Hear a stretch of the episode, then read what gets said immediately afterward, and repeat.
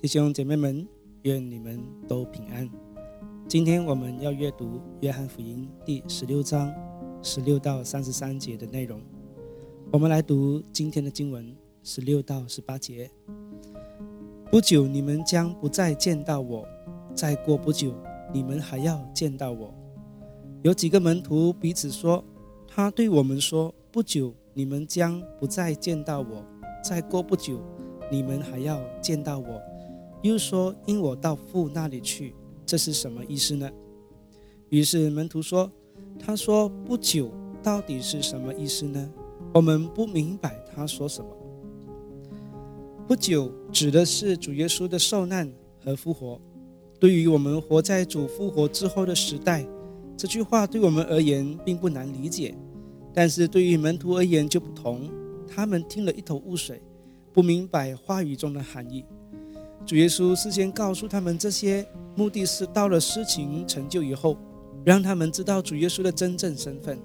除了神以外，谁能预言自己的未来呢？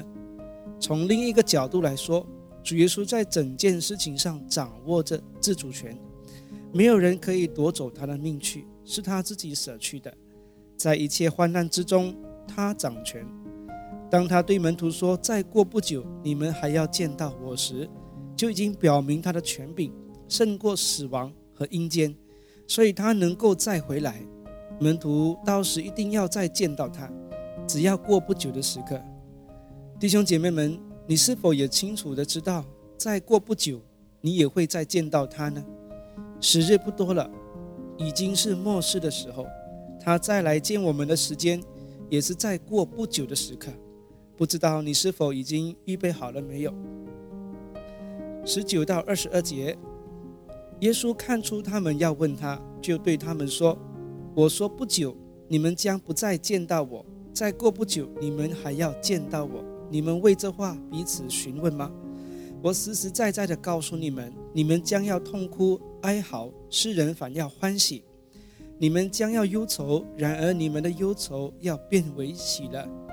妇人生产的时候会忧愁，因为她的时候到了。”当孩子一生出来，就不再记得那痛苦了，因为欢喜有一个人生在世上了。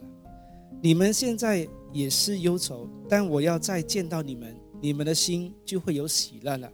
这喜乐没有人能夺取。忧愁是暂时的，喜乐却是永远的。门徒必须先经过忧愁，然后才有永恒的喜乐。这忧愁就是主耶稣要暂时与他们分离片刻。但复活后的显现会为门徒带来喜乐。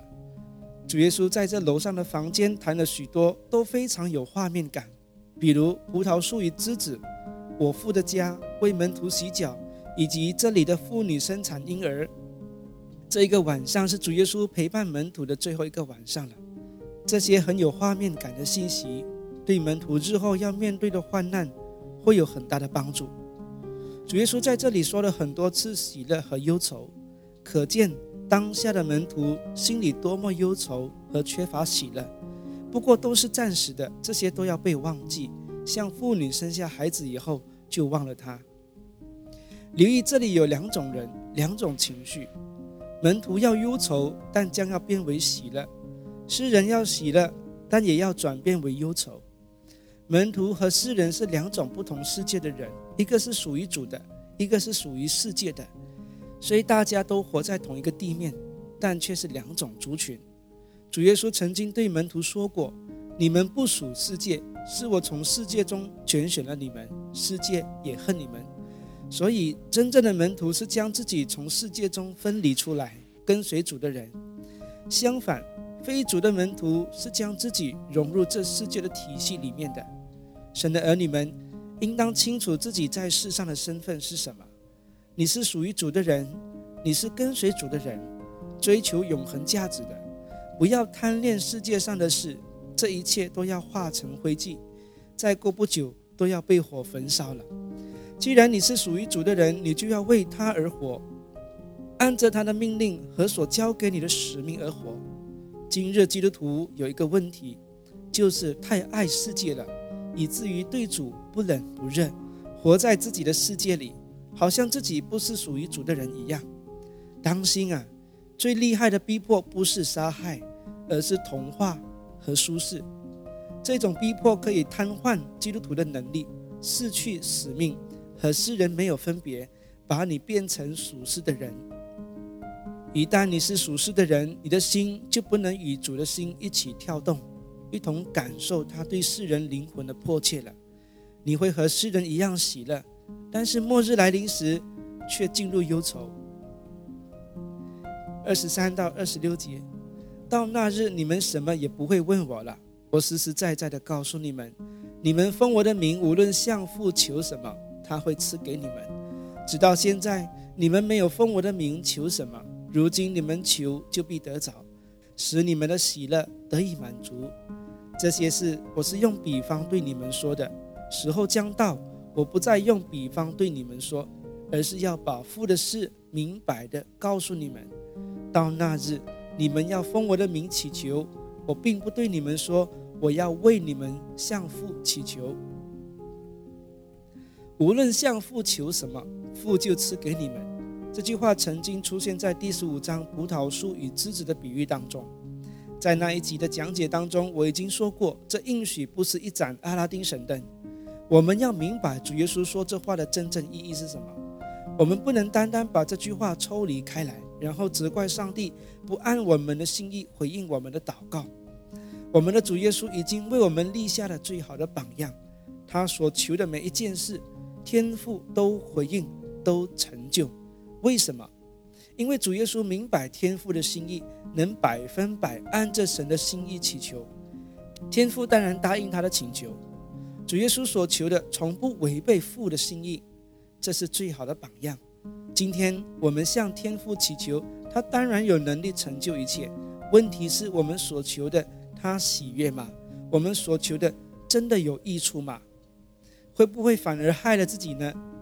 如果你是父母，你的孩子向你祈求一件有害于他自己的事，身为父母一定不会答应，因为这是父母的保护，也是爱。一样的。天父按着我们的好处来回应我们的祷告，所以不要把这句话当做一盏阿拉丁神灯，导致我们要更多的认识我们的父神。当我们越认识神的心，我们所求的事都会合他心意，而不是按着我们个人的喜好来祈求了。那么他就为我们成全。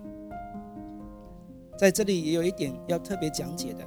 我们能直接向天父祷告，已经是非常美好的事了。在旧约的时代，百姓不能和神直接建立关系，中间还有一位祭司。但现在主耶稣给了我们他的名，如今会幕的幔子已经裂开，我们可以直接与天父建立关系，直接到他面前祈求了。这是活在旧约的人所没有的特权啊！弟兄姐妹们，好好珍惜这份恩典。多多来到天父面前祷告，与他建立美好的关系吧。二十七到三十节，父自己爱你们，因为你们已经爱我，又信我是从上帝而来的。我从父而来，到了世界，又离开世界，到父那里去。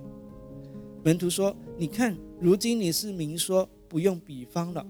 现在我们晓得你凡事都知道，也不需要有人问你。”从此，我们信你是从上帝而来的。父自己爱你们，因为你们已经爱我，这是何等美好的关系！我们和神的关系是基于爱，不像别人与他们的神建立的关系是交易，为钱、为事业、为各种欲望而拜。我们和神的关系不是这种交易，而是爱。主耶稣鼓励我们要来爱我们的父神。他自己也已经爱了我们，我们应当回应父神这神圣的爱。门徒说他们信耶稣是从上帝来的，我们知道门徒们心中的信还只是停留在知识上的，因为他们在克西马尼园那晚没有一个留在主的身边，都抛弃了主，所以就有接下来主耶稣的这一番话。三十一到三十三节，耶稣回答他们：“现在你们信了吗？看哪，时候将到，其实已经到了。你们要分散，各归自己的地方，留下我独日一人。然而我不是独自一人，因为有父与我同在。我对你们说的这些事，是要使你们在我里面有平安。在世上你们有苦难，但你们要有勇气。我已经胜过世界。在我里面和在世上是两个截然不同的处境。在主的里面会有平安，即便环境依然存在着苦难。门徒在世上有苦难，但主的门徒能胜过他，因为主已经胜过了世界。主并没有应许我们信靠他的人一切安然平顺，只是应许我们会有平安。事实上，跟随主的人反而会有更多困难，因为世界会加增给他。但我们不用担心，因为我们会有从主来的平安。